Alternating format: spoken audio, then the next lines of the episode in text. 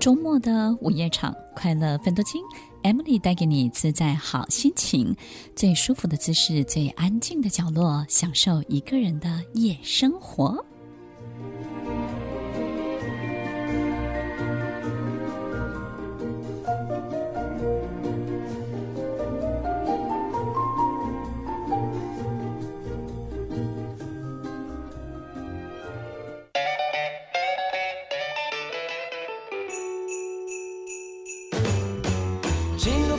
欢迎收听《快乐分多金》，我是 Emily，在每周六晚间八点到十点，与您在空中共度美好的时光。听众朋友，已经快要新年了，到了年底，你的美梦成真了吗？你的所有想要的一切有来到你的面前吗？你真的还有抱着这样的希望，还是你觉得人生只要平平安安，一天一天好好的过日子就可以了？你还敢有梦想？你还敢想所有的愿望吗？美梦成真，美梦不能成真，到底是因为什么样的原因呢？在前面两集当中，我们分享了一些方法，可以让它真的发生在你的周围。那今天这一集呢，我们就来感受一下，到底是什么让我无法前进呢？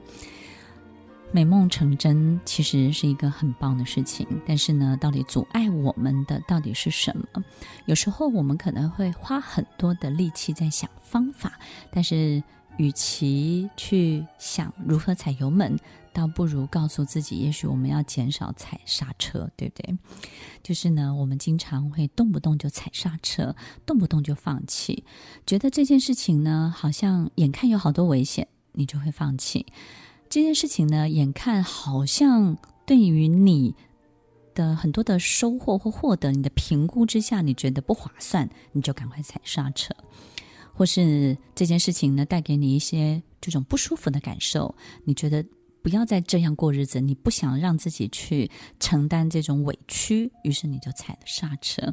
我们会因为好多好多的原因踩刹车，踩了刹车之后，我们当然就不知道这件事情的后续到底会不会成真了，对不对？那我们就告诉自己，久了之后啊，我们就跟自己说。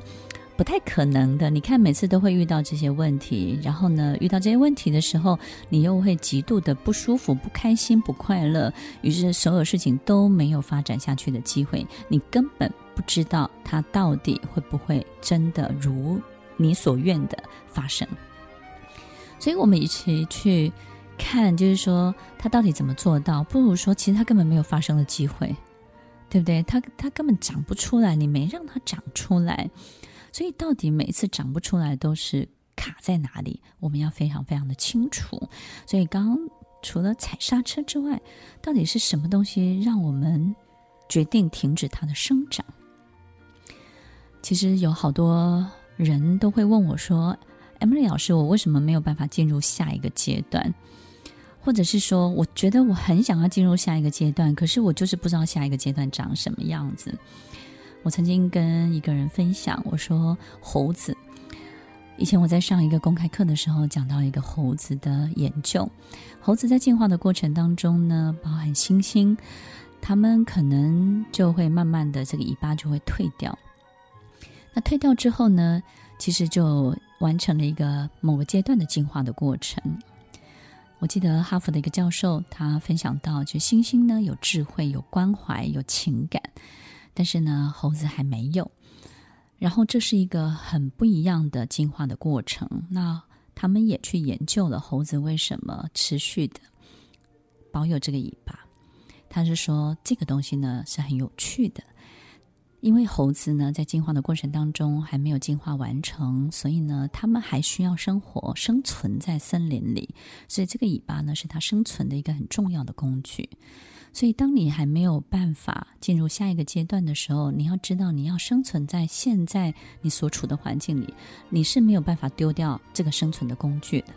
第二个，这个教授的发现呢，他提到，他说，你越生存在这个环境里面呢，你就越常去使用这个尾巴，你越常使用呢，它就越鲜明，它就越不会退化。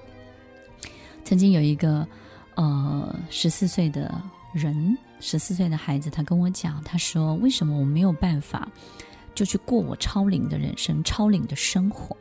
我为什么没有办法现在就去过三四十岁的日子？”我说：“就像这个猴子一样，你现在呢，在你的生活环境里面，你还不断不断的在使用你的尾巴。”你不断的在使用十四岁的赖皮，十四岁的任性。虽然你有超龄的很多的思考，但是你的行为、你的很多的动作上面呢，却充分的去依赖跟运用你十四岁可以运用到的所有的这些任性的行为，这些符合青少年的行为。但你越用，你就越觉得自己在十四岁；你越用它，你就越依赖它；然后你越使用它，它其实越退不掉。所以，听众朋友说，我们没有办法进入下一个阶段，是我们现在一定有一个在我们现有的环境里面，我们还经常放不掉的工具，放不掉的赖以为生，我们觉得生存很好用的这个东西，这个一切。所以，当我们要进入下一个阶段的时候，这个尾巴要退掉、退化，我们也要试着练习不去使用它。有时候我们会觉得很大的威胁感，我们可能会觉得，那没有这个东西，我到底要怎么样在森林里活着？当然，我们要开始学会超过、超越这个森林里面所需要的东西。所以，如果我一辈子只依赖着森林里面的果子、森林里面的食物的时候，我就非得要活在这个森林里面。所以，我们依赖生存的东西必须要改变。所以，听众朋友，我们可能把自己所有的配备、所有的条件都已经设定好了，我们当然不容易进入下一个阶段，对不对呢？所以在今天节目的一开始，我们要如你所愿的进入每一个。进化的阶段，每一个提升，让自己的心智能力呢都能够进入到下一个阶段。有很重要的一件事情，就是要去把自己所有现有的生存环境里面，你最赖以依存的那个工具是什么？把它找出来，把它看清楚。好比说，你现在呢，就是没有办法拒绝让自己去演一个很虚伪的角色，你没有办法不去骗取别人的某一些信任，你没有办法不去应酬，不去做一个很。虚伪的、虚假的自己，或者是呢？你觉得某一种生存的方法，你现在还是不能放掉，因为你必须靠着它赚钱。我的意思不是要你舍弃这些，你必须要找到新的方法去赚钱，赚到你心安理得的钱，赚到你觉得你自己都为自己骄傲的钱。这些方法，这些你从小习得的，我最近呢也有遇到一些厂商，我觉得是很有意思的。他是一个年轻的设计师哦，其实，在进行所有装修的过程当中，他是非常有才华，也非常有能力。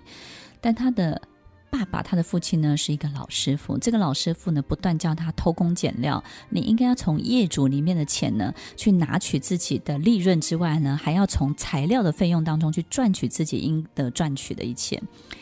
本来我会觉得说，这是一个很特别的孩子，因为他。摆脱了他原生家庭对他的一些教导，或者是一些影响，带他去做他自己。可是，在整个装修的过程当中，我也感受到他在他的身上有好多好多父亲的影子，一直不断的出现。我感觉到，诶，他也开始在节省某些材料的费用，他也开始在增加某一些虚有的这些东西，但是他也矢口否认他没有做这些事情。其实，在整个过程当中。我感觉他想要往前走，他想要爬升，他也展现了他在下一个阶段的能力，但是他却摆脱不掉他这个阶段没有必要的这个工具。